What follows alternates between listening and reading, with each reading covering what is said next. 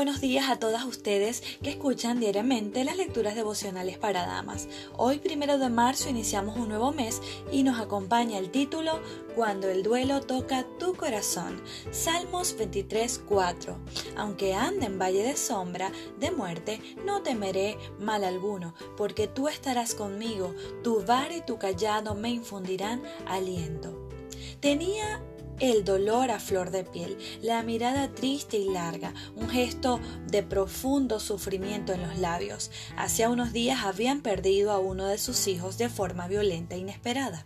La madre luchaba con una tristeza tan intensa que a veces le parecía una agonía. El padre, queriendo ser fuerte, buscaba lugares solitarios para llorar hasta no poder más. La muerte es sin duda el mayor dolor que experimentamos en esta tierra, y más aún cuando se trata de la muerte de un hijo. Ese tipo de dolor parece no tener fin. Las noches se hacen interminables y los recuerdos de que deja quien ya no está nos invade constantemente generando un gran vacío. Nuestra estancia en este planeta nos ha alejado de Dios, acercándonos al dolor. Sin embargo, debemos estar seguras de que Dios nos consuela en todos nuestros sufrimientos y más que nosotros podamos consolar y para que nosotros podamos consolar también a los que sufren, dándoles el mismo consuelo que Él nos ha dado a nosotros. He aquí una de las pocas cosas buenas del dolor.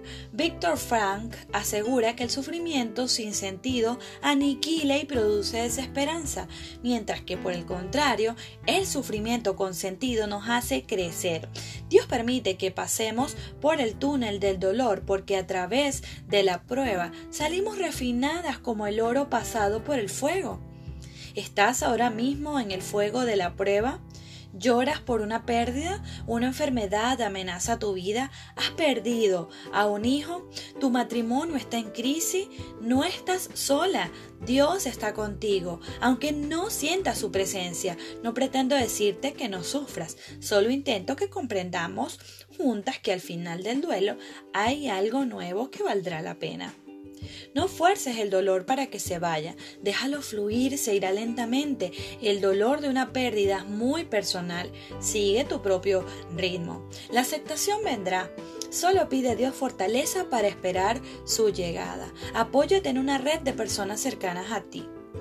Las pérdidas parecen ser nuestras compañeras de vida. Sin embargo, es alentador pensar que no seremos probadas más de lo que podemos soportar.